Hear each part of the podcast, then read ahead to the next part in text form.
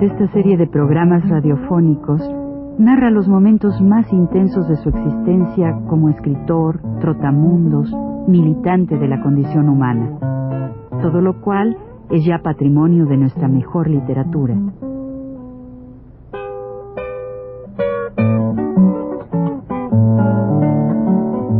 Con ustedes, Juan de la Cabada.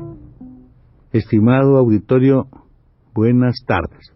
Relatábamos en el programa anterior lo, que, lo sucedido durante una manifestación de obreros el año de 1934.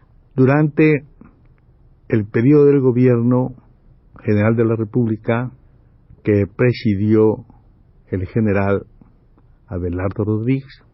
Decíamos que se había organizado en aquellos días una nueva una nueva agrupación obrera que se llamó Confederación General de Obreros y Campesinos, desprendimiento de la CROM, de la Confederación Regional Obrera Mexicana o de México, que pues desde luego lideraba como jefe máximo, como el señor Licene Morones. Y que en esa manifestación yendo nosotros detrás del grupo de la CGOC, o sea, de los compañeros que estaban, pues, eh, jefaturados, digamos, jefaturados por el licenciado Lombardo Toledano, fuimos agredidos por la policía que se llevó a algunos compañeros. Y nosotros fuimos a, ver si nos daban, o qué, o qué hacían, porque ellos no hicieron nada los compañeros este, de los compañeros de la CGOC, no hicieron nada en defensa nuestra, ¿no? Permitieron tranquilamente que golpearan a los compañeros, llevaran presos, toda esa cosa, estando cerca en, el desfile. Y entonces pensábamos que debíamos nosotros, pues, eh, explicar esto, que alguien hablara sobre, sobre, sobre el hecho, ¿no? Y llegué allí, y como digo, pues no de una manera violenta, sino así, oye Juan, no digas nada, no, no, y me seguían todos estos compañeros del, grupo Lombardo, entre los cuales estaba una persona, este, un líder, Molina, que después fue líder de, cinematografistas. Bueno, pues bien, allí, allí nuestros compañeros estuvieron ahí repartidos por todo el salón del cine mundial, que fue donde celebró el mitin de Lombardo, el mitin de los de la CGOC, esperando que dijeran algo, nadie dijo nada, al contrario, los compañeros que protestaron o que hablaron ahí fueron también por los mismos grupos estos este, silenciados y, hasta amenazados y algunos hasta golpeados. Y yo estaba en, las lunetas y al salir pues, me pareció que era natural que dijera unas palabras sobre lo que sobre, sobre el hecho, ¿no? Había una camioneta de sonido, un camión de sonido afuera. Yo me subí al camión de sonido empecé a hablar con mucha, parece que muy tranquilamente. un compañero toledanista subió muy pálido a decir, no sigas, mano, que te, te pueden hacer, te pueden matar y todo eso. Pero yo seguía hablando, yo seguía hablando, y entonces, de pronto, que tenía eso, tenía un micrófono mucha potencia, de pronto pues levantaron el carro así, con la masa es una cosa poderosa, ¿no? Levantaron el carro y, lo voltearon y yo, ¡pum!, caigo al suelo. No bien caí al suelo, había ya ahí un individuo que todavía anda por ahí, de apellido Cházaro, veracruzano, lo veo todavía, está bien viejo y todo, pero lo veo fuertísimo.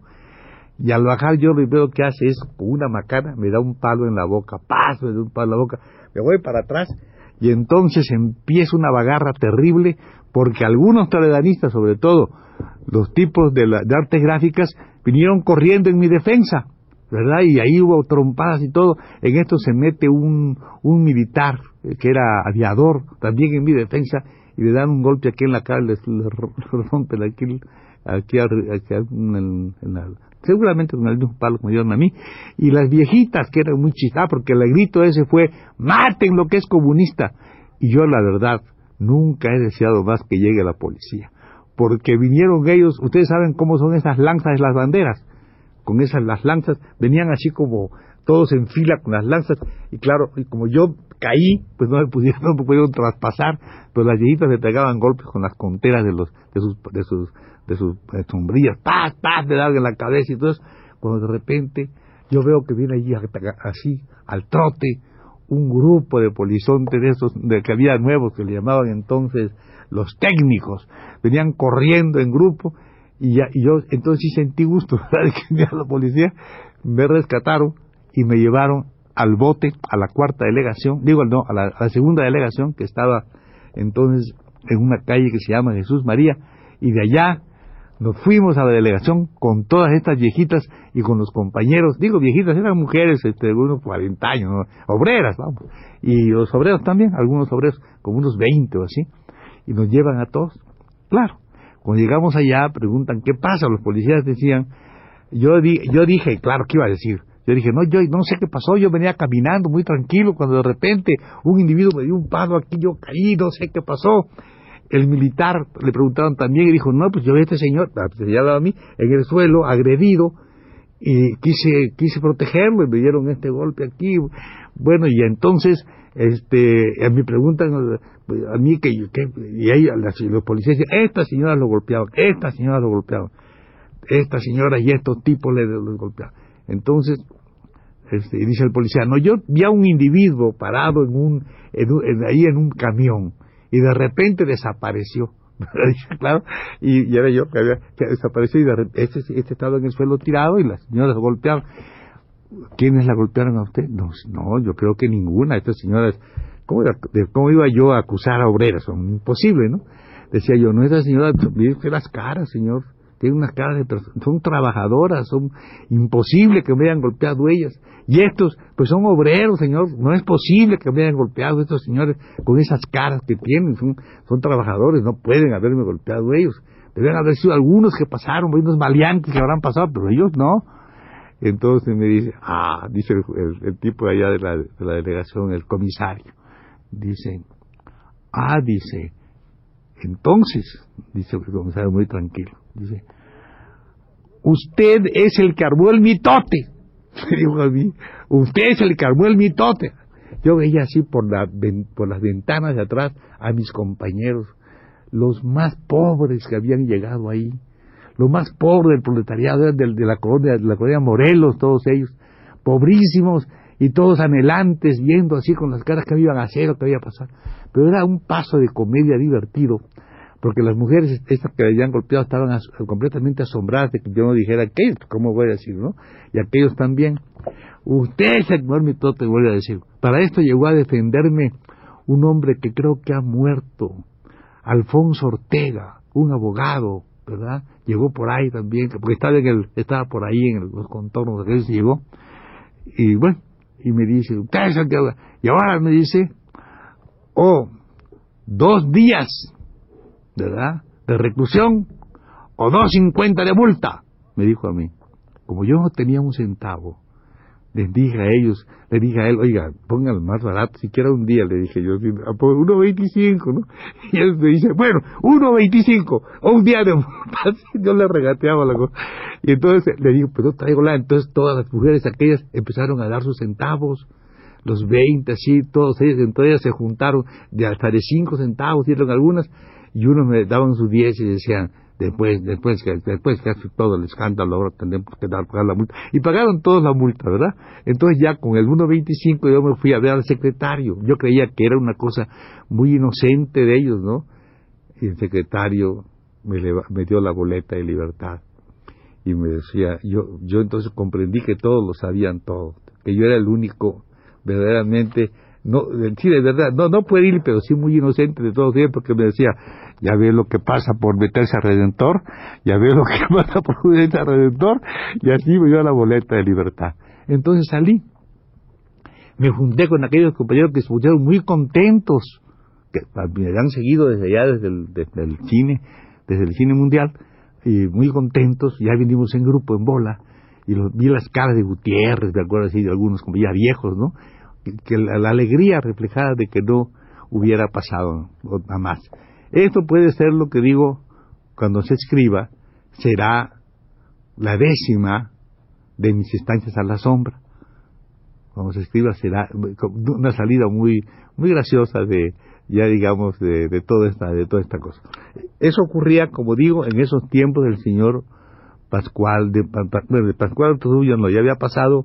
Entonces yo quedé libre de, de, esa de esa de esa de esa consignación porque no siendo ya presidente Pascual Trujillo pues no me podían perseguir más por eso porque como él fue el que me consignó por irrespetuoso ya como lo habían quitado lo habían así lo habían depuesto calles pues ya no podían este hacer nada no bueno en esto en e, esa época del señor que se llamaba se llamó el señor Abelardo Rodríguez, fue una época muy penosa para nosotros, porque cogieron mucho auge los llamados dorados, el ARM, Acción Revolucionaria Mexicanista se llamaban ellos, que las, las jefaturaba un individuo que se llamaba Nicolás Rodríguez, Nicolás Rodríguez se llamaba este señor. Y este pues, ¿verdad? Pues este lo, principal que tenía era que era fascista ¿verdad? y era enemigo jurado del, de, la organización nuestra de los sindicatos y de los comunistas y de todo y claro esta su organización estaba subsidiada claro está por el comercio alemán que entonces era bastante o es todavía bastante sobre todo las boticas las ferreterías todas esas casabocas todas esas gentes ponían su bandera nazi, hombre, si vendían su bandera en sus arriba, en sus, en sus negocios, ponían la, suástica y todo aquello, acababa en ese año mismo, había subido al poder, al poder aquel señor que se llamó Hitler, ¿verdad? Porque había sido antes, este Hitler, había sido, 32 había sido ya primer jefe, primer premier, ¿no? Y después el 33, 33, el 33, ya fue el Führer. Ya había muerto, yo ya, ya, ya había muerto, creo, Hindenburg. Pues bien, todo ese tiempo, asaltos a los locales nuestros, todas esas cosas, esas cosas humillantes de persecuciones, de todo esto. En esa misma época, el año de 1934, ya nosotros habíamos organizado en principio una, la que se llamó la Liga de Escritores y artistas revolucionarios Lear, cuyo inicio parte de, del año 33. Para esto habíamos, teníamos un localito muy pequeño, muy gracioso, creo yo más bien dicho, en una calle que se llama San Jerónimo. San Jerónimo, entre 5 de febrero, Isabel la Católica. Ahí estaba este local nuestro. Estaba precisamente, formaba parte local de, de un convento, el convento de las Jerónimas, frente a un jardincito hay allí. Y estaba naturalmente, nosotros decíamos que era tal vez allí o próximo a la celda que se dijo era de Sor Juana Inés de la Cruz. Este, este, este local que teníamos tenía un patizuelo, ¿verdad? Un, un patiecito a la entrada, una especie de sotehuela, digamos, que se llama sotehuela. Y luego, allá atrás, allá adentro, allá, era un salón bastante grande, con un, tenía ahí arriba, pues, tenía una, una especie de tapanco, donde vivía, donde nosotros llevamos a un compañero, de apellido Herrera, Mariano Herrera, hermano de unos Herrera que manejan titiriteros, que manejan Nacho y otros más. Pues ella vivía con su esposa, era un joven, Mariano Herrera, y él cuidaba el local. Y nosotros pues allí empezamos nuestras primeras cosas allí, ¿verdad? Vamos a dejar esta cosa ya dentro de este local. Dentro de este local que pertenece naturalmente a esa unidad en que tuvo la celda Sor Juan de la Cruz y pasaremos a continuar, continuaremos en el próximo programa otra vez los comienzos de esta organización que se llamó Liga de Estudiantes Artistas Revolucionarios, LEAR. Hasta el próximo programa.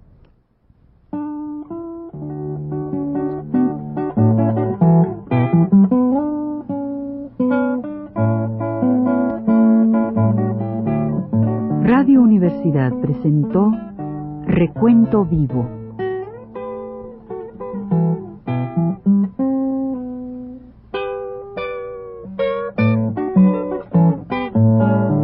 Mis décadas por Juan de la Cabada.